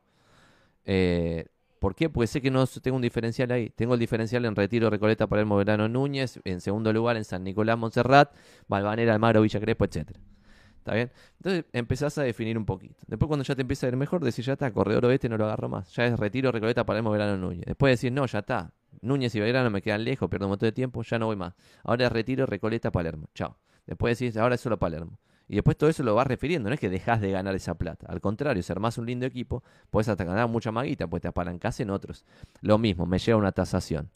Todo el mundo me dice, no, Santi, pero ¿cómo no le vas a dar bola a la persona? Se te cae la se te cae el potencial negocio. Obvio que de vez en cuando se cae un potencial negocio. Pero así es la forma en la que considero que hay que hacer una empresa. Que es, che, voy a hacer mejor que los demás esto, pero para poder hacer esto mejor que los demás, tengo que hacer otra cosa peor que los demás, porque dense cuenta que la, son 24 horas por día y aunque vos armes el equipo del milenio, no puedes hacer todo, ¿está bien? Entonces, podría yo poner a alguien a atender el teléfono, es lo que hacemos, pero no lo atiendo yo, ¿está bien? Entonces, ¿eso me resta? Obvio que me resta no atender el teléfono. Y hay gente que no se rinde, ¿eh? que me llama 10 veces. No entienden que le digo, tipo, solo me respondo por WhatsApp. Ahí también, por WhatsApp, la gente me dice, che, ¿puedo hablar por teléfono? No.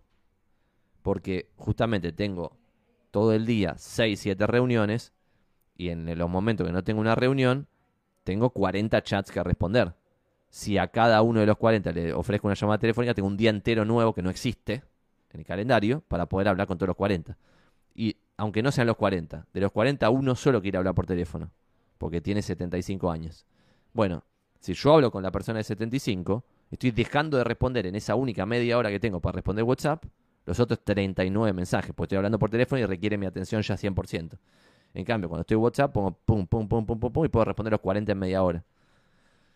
¿Qué sé yo? Eh, estrategia del Océano Azul, hay que agregar alguna cosita, sacar alguna cosita y mejorar alguna cosita. Entonces, ah, no sé, cuando yo empecé con esto de amoblamiento virtual, nadie lo hacía, ni uno, nadie, cero, en absoluto.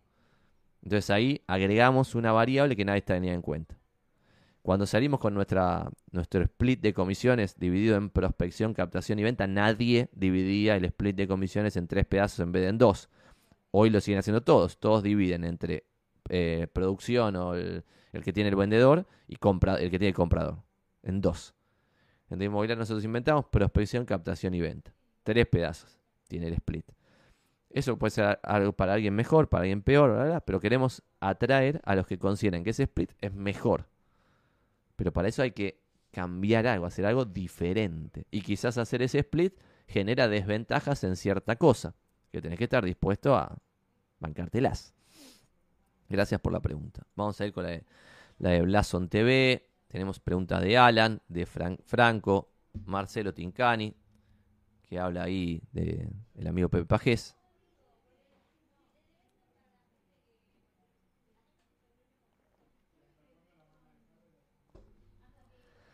Blason TV dice, Santi, ya que estás ahí, aparece el logo de inmobiliarios en las búsquedas o aparecen las inmobiliarias asociadas con su logo.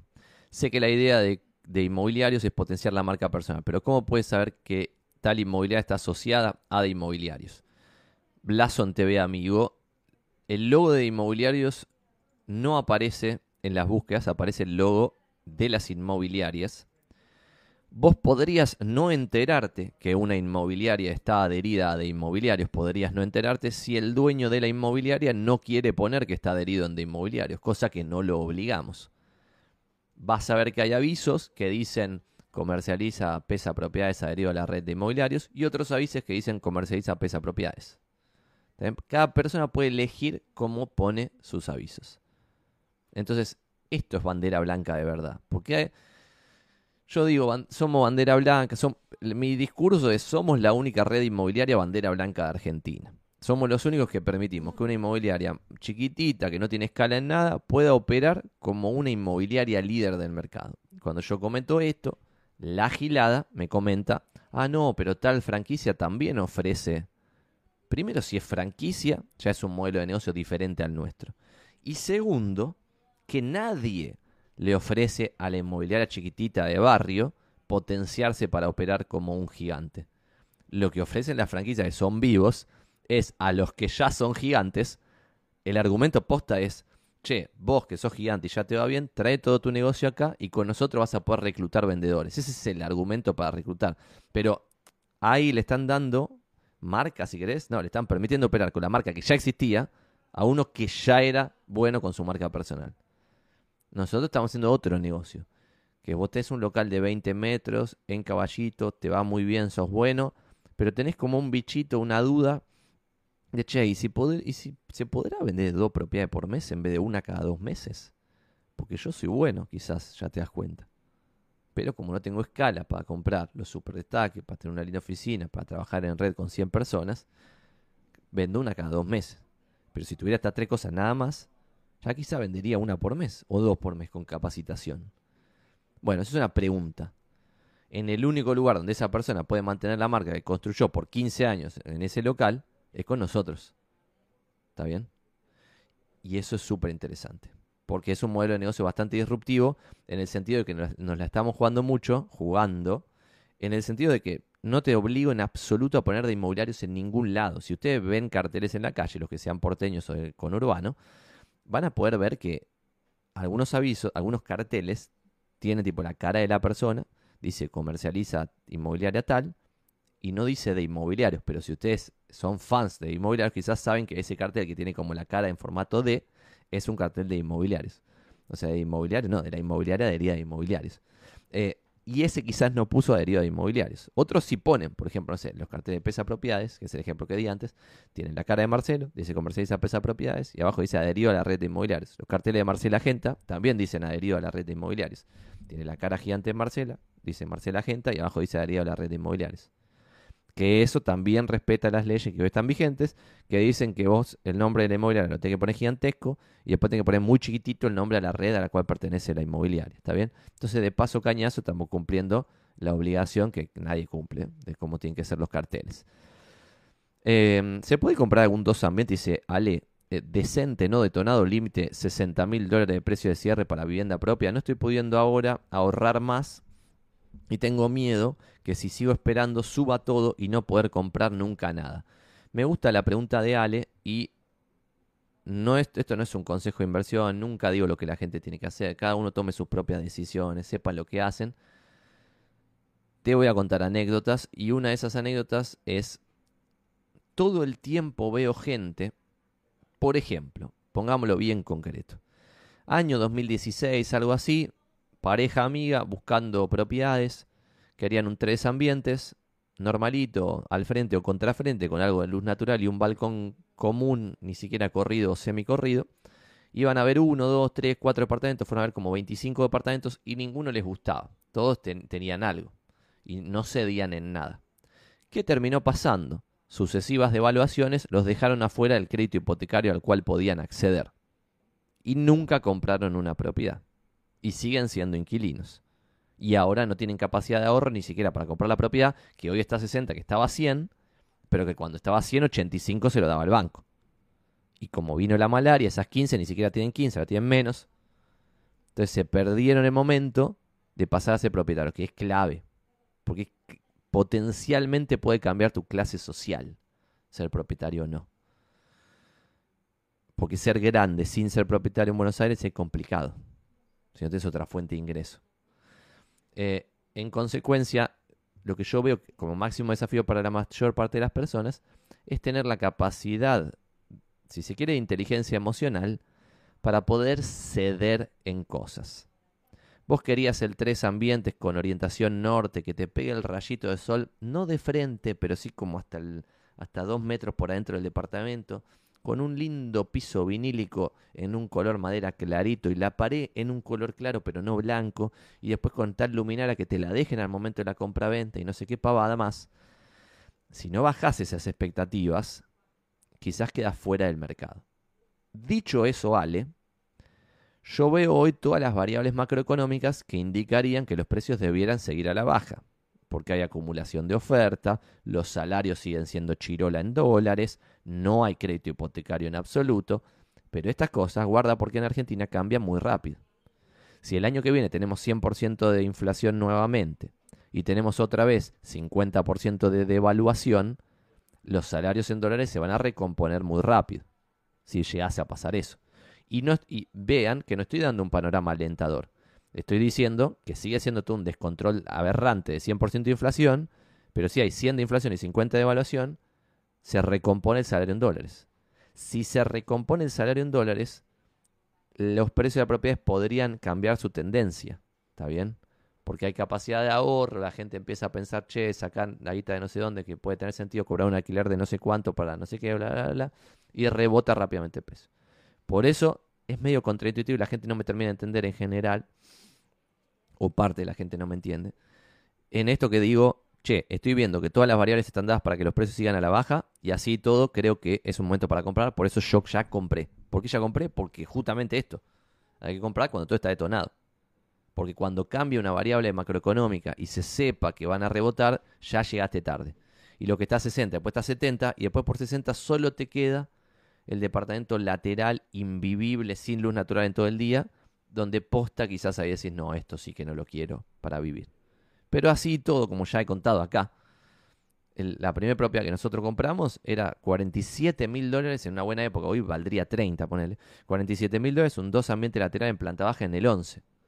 Entonces, y cuando yo le decía a mis amigos, clase media, tipo, che, compré esto, dice, eh, no vas a vivir ahí, eso es un ladri, no sé qué, tipo, no tiene sentido, ¿para qué haces esto? No sé qué. Hago esto para capitalizarme. Y funcionó con el diario el lunes. Para mí era obvio, pero ya funcionó. Que tipo, compro el de 47, lo refacciono, lo vendemos, cuando lo vendemos ya podemos comprar algo de 70 y pico, lo vendemos en 90 y pico, sigo ahorrando, puedo comprar algo de 120, lo vendo mucho más caro, cuando lo vendo en 160 puedo comprar otra cosa. Y eso por poder comprar uno de 47 al principio, porque si no, no hubiera comprado nada, porque el de 47 fue como 80% crédito hipotecario. Em, así que único consejo, que no es un consejo de inversión, pero sí es un consejo para la vida en general, es bajar las expectativas.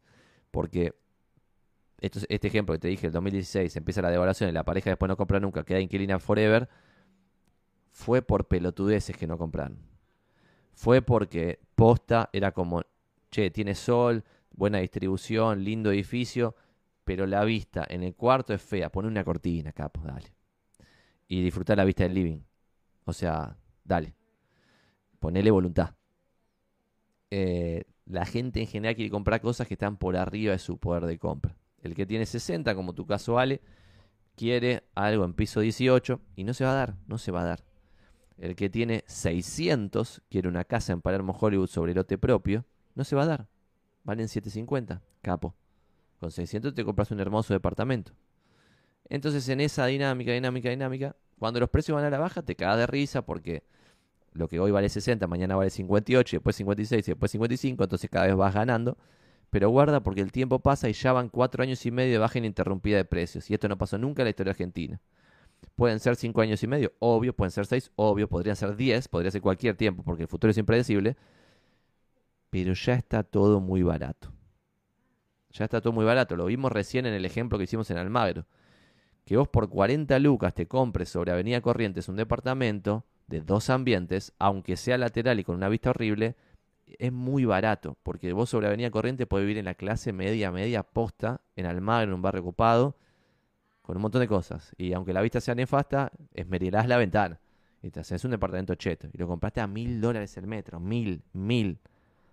O sea, esos departamentos de mil dólares el metro bajaron 50%. Es una locura. En dólares. Y mientras tanto, el dólar se hizo mierda, ¿eh? Porque acá en Argentina estamos como en una realidad paralela. Pero si hubo 8% de inflación de dólares este año, y otro tanto el año pasado, y otro tanto el año pasado, y otro tanto el año pasado, obviamente antes no era 8 anual en dólares, pero no importa. 3, 4, 5, 8, después el año que viene 7, lo que fuese, se demuele el dólar. Entonces el poder de compra de esos billetes es mucho menor. Entonces si bajó 50% nominalmente en bolsa de cemento, como decía el amigo acá arriba, pero en una cartera diversificada de, commodities random, bajó aún más. Es una locura. A mí me llama poderosamente la atención. Así que Ale, solamente diría, bajemos expectativas, es mi único pseudo consejo. Santi, buenos días, quedan cinco minutos. ¿eh? ¿Por qué es que los yankees dicen que esta crisis del mercado que menos sufre es el de propiedades high ticket. En Latinoamérica puede pasar algo similar, dice el amigo Tian.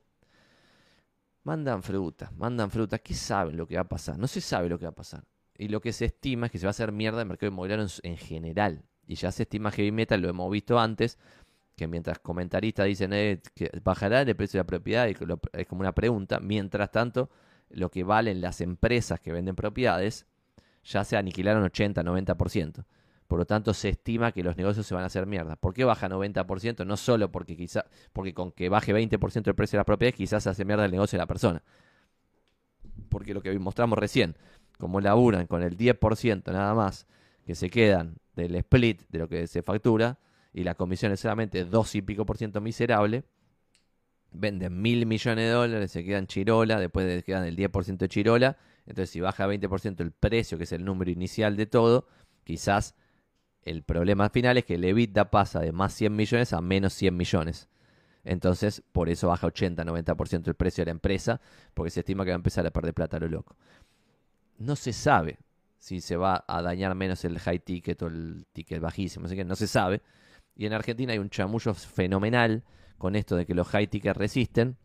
Nosotros hemos tasado muchas veces este año propiedades en edificios premium donde no se vende nada. A diferencia de lo que dije de 2.500 el metro en el edificio Balvanera Premium, los edificios premium de Palermo Hollywood están frisados hace cuatro años, algunos.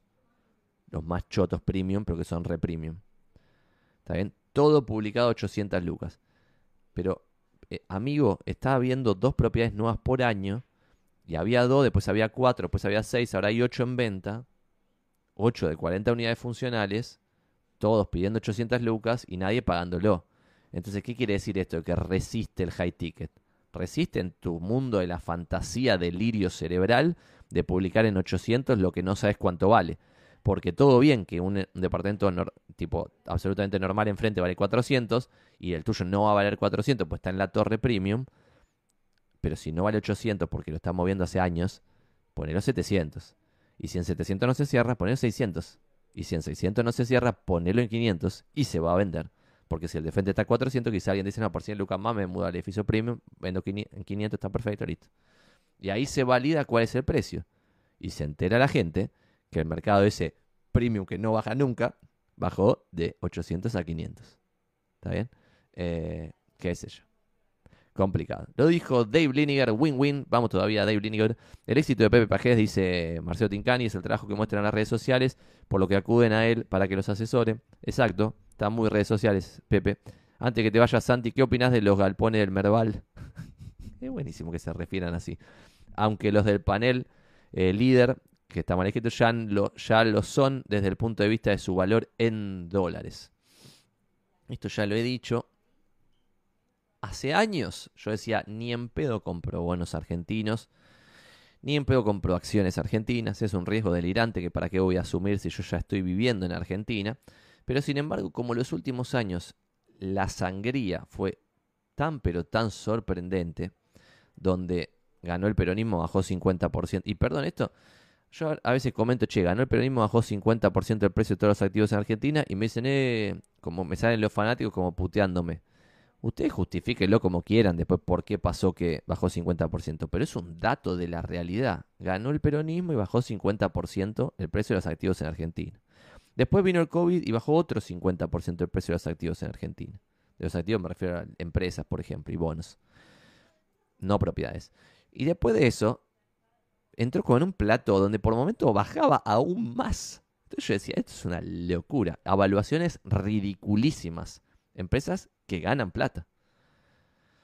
Dado eso, como no soy un ilustre inversor y, creo que no puedo saber cuáles van a ser las empresas que van a particularmente ganarle al mercado, compré, amigo Inge, que me estás preguntando acá de los galpones del Merval, todo lo que cotiza todo lo que cotiza en el panel general, ¿eh? todas. No me acuerdo cuántos papeles tengo ahora, pero los que me faltan son IPF, porque lo vendí en agosto y nunca pude recomprar, porque había ganado más de 100% en un mes, me parece un delirio, lo vendí y nunca pude recomprar. Transportadora del Sur, que también lo vendí con ganancia también en agosto. Y después nunca pude comprar, pues tiene esas metodologías de garcha, de subasta y la mala en coche. Dica, Rosa y Rigo. Entonces me quedaron cinco papeles nada más de todo lo que cotiza, todo, panel líder y general y todo. Eh, esa es mi apuesta. una especie de fondo equally weighted de toda Argentina. Y me pagan dividendos todas las semanas. Eh, porque hay muchas empresas que ganan plata. Fíjate que ni siquiera me puse a analizar una por una. Por eso me sorprende después cuando Pepito Orillo que fabrica no sé qué, que yo soy accionista y compré acciones, me paga un dividendo y digo, che, esta empresa que parecía estar absolutamente tonada, sigue ganando plata distribuyendo dividendos y bla, bla, bla. Bueno, hay una gran oportunidad, me, parece, pero esto no es un consejo de inversión. Y pueden perder toda su plata si ponen plata en Argentina. Y encima, si viven acá, aún peor. Vamos a tener que emigrar y perder la plata. Doble tristeza. No creo que pase, por eso lo estoy haciendo. Buenas, Santi. ¿Qué argumento tenés para los que no, para los que se bajan hasta de publicar sus avisos en enero o febrero porque estipulan que nadie los va a ver? ¿Será que se extiende el periodo de movimiento, ya que por el mundial hubo como una recesión? Te voy a tratar de demostrar algo para responder esta pregunta porque la gente vive en una nube de pedo y hay que ilustrarlo quizás en esto de, que en enero no pasa nada. Es una mentira. Pasan cosas, obviamente pasan menos que en diciembre, noviembre y bla, pero hay otro análisis número 2 que está buenísimo, que también amerita. Voy a tratar de mostrarte esto sin darte data privada. Voy a borrar esto. Voy a borrar esto otro también que es privado. Y esto sí te lo puedo mostrar. Esto es parte de una slide. Obviamente tenía más datos que acabo de borrar. Pero esta es la distribución histórica de los trimestres en la Ciudad Autónoma de Buenos Aires, que es un buen proxy para la Argentina. El 19% de las compraventas se da en enero, febrero y marzo. El 26% en abril, mayo, junio. El 26% en julio, agosto, septiembre, es decir, el tercer cuarto. Y el 29% en octubre, noviembre y diciembre. Como podés ver acá, este número no es cero. El 19% de las compraventas se da en enero, febrero y marzo. Obviamente se da más en marzo que en enero. Pero en enero, febrero y marzo hay 19% de las compraventas del año. No es que acá no hay ningún movimiento.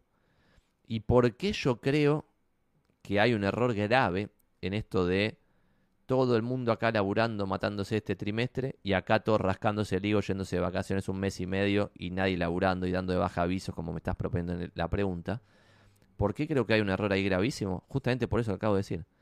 Porque este 29% de compraventas que se dan acá, que algunas se originan acá, tiene esto un nivel de competencia bestial para pelearte por este 29%, y este es el argumento que hay que usar con los propietarios, para pelearte por este 29% de las compraventas, que obviamente es mucho más que este 19%, pero en este 29% están todos los colegas laburando, todas las propiedades publicadas, y todos a pleno, tipo a pleno, a pleno, a pleno, a pleno, a pleno. En cambio, en este 19, que parece despreciable, al lado de este 29, que redondeando sería, poner que esto fuese 20 y esto 30, sería 50% más el último trimestre contra el primero. 50% más es bastante más, pero no es que uno es todo y el otro es cero. Y en este 19 tenés un montón de colegas que no están laburando. Un montón de propiedades que no se están mostrando. Un montón de avisos que están dados de baja. En consecuencia, para mí, es mejor hacer un buen proceso de compra en enero, febrero, marzo, a pesar de que hay menos demanda, porque el balance oferta-demanda es más favorable para el vendedor en enero, febrero, marzo que en octubre, noviembre, diciembre. Obviamente esto todo el mundo me lo discute porque no tenemos data más allá de lo que acabo de mostrar. Entonces no se puede saber, tipo, che, Santi, ¿por qué decís que los inmobiliarios trabajan menos? Y no tengo el dato, pero lo veo en la vida real en la calle, que un montón de inmobiliarios se van un mes en febrero completo a boludear a algún lado. Entonces no están mostrando propiedades. Obviamente hay menos interesados en enero, febrero y marzo por lo que acabo de decir. Pero creo que baja más, baja más de lo que baja la demanda, la oferta. En consecuencia es un mejor balance oferta-demanda enero, febrero, marzo que octubre, noviembre y diciembre, me parece a mí. En Blason TV, siempre presente, dice, fui a una entrevista en una franquicia grande para empezar como agente, ya que no me recibí todavía. La primera pregunta de la segunda entrevista, la primera entrevista con recursos humanos la pasé de 10, me dice, ¿dónde queda tu inmobiliaria? Y la segunda pregunta fue, ¿cuántos clientes tenés en tu cartera? Me postulé como agente sin experiencia. No entendí nada de esto, pero como que interpretaron, amigo Blason TV, que ya tenías una inmobiliaria. Increíble, no sé, desconozco. Lo que sí te puedo recomendar de estos procesos es que las preguntas las hagas vos, en vez de que te las hagan. Eh, y si vos vas a una de estas entrevistas haciendo vos muchas preguntas, no solo vas a pasar la entrevista, sino que vas a aprender de cómo labura el lugar al cual vos querés entrar. Porque realmente el proceso es al inverso en realidad. Es tipo, vos tenés que evaluar, es como un Tinder. Vos tenés que evaluar si te sirve la propuesta y ellos tienen que evaluar si vos servís para lo que es la propuesta pero tiene que ser ida y vuelta, no es como una entrevista laboral. Buenas, Santi, ¿cómo estás? Escucho siempre tu podcast por YouTube. ¿Qué libros recomendás? Empezamos con eso, así que si te sumás ahora, Hernán, después volvés al principio de este video. Empezamos recomendando libros de corretaje inmobiliario. ¿Invertís en pesos o en dólares, Santi? Pregunta Lucas Tomás Pérez, número 12. Lo hago en pesos en acciones, porque son acciones, cotizan en pesos, pero representan activos dolarizados. Pues si yo compro, no sé, Cresud, ponele, una empresa, y Cresud tiene campos los campos de Cresud valen, no sé, 5 mil, 10 mil, no importa, dependerá del campo, pero miles de dólares la hectárea. En consecuencia, vos estás comprando un activo especificado, pero que representa dólares, pues una empresa que tiene cosas dolarizadas. Eh, lo mismo empresa que exportan o algo así, no estás atado al mercado local. Entonces, acciones en pesos argentinas. Eh, bonos argentinos en pesos. Bonos estadounidenses en dólares. Acciones estadounidenses en dólares. Propiedades, qué sé yo, cómo se denominan, en ladrillos. eh, porque se compran en dólares, pero después no necesariamente representan dólares. Santi, ¿viste la nueva serie en Netflix Selling Beverly Hills? Es como es sobre la inmobiliaria The Agency de Mauricio Umansky, que va a sacar un libro. Son unos capos estos inmobiliarios yankees. No la vi, con esto liquidamos pues ya son 11.07. No la vi, pero me parece espectacular esto de, che, sacar tu reality, tu libro, porque es el siguiente nivel de lo que estamos haciendo acá, que es tener un canal de Twitch, tener un YouTube, tener redes sociales, bla, la mano y coche. El siguiente nivel es esto, tipo tener reality, libro, delirio místico, porque eso genera marca. O sea, vos, por ejemplo, ahora, Cristian, sabés quién es Mauricio, y todos saben quién es Mauricio, y le estás haciendo publicidad acá, porque tiene una serie y un libro, lo cual es una cosa totalmente de locos. Bueno, éxitos a todos. Nos vemos la próxima. Le metimos el día de hoy una hora y media, suficiente. Nos vemos la próxima. Abrazo a todos. Si esto lo están viendo en YouTube, like y suscribirse. Posta, si llegaste hasta acá, dale al bendito botón suscribirse. Todavía sigue siendo más del 50% de los que consumen los videos no suscriptores, lo que es una locura. Y si son inmobiliarios, pásenle este video completo a otro inmobiliario. Porque esto lo vieron, es totalmente gratis, no pedimos nada a cambio. Lo único que, lo hago exclusivamente para esto, lo que estábamos hablando recién de la serie y del libro, para tener branding, alcance y que mi mensaje se difunda. Y con mucha difusión logro después que alguien se postule de inmobiliarios, que alguien me dé una tasación y se empiezan a generar negocios que alimentan diversos embudos de conversión. Todos iniciados por esto. Así que like y suscripción. Y si lo están viendo en YouTube, esto sale los miércoles de 9.30 a 11 am por twitch.tv barra Realtor. Digo twitch.tv barra Realtor. No tienen que instalarse nada, se meten y ya pueden estar consumiéndolo en vivo. Abrazo grande.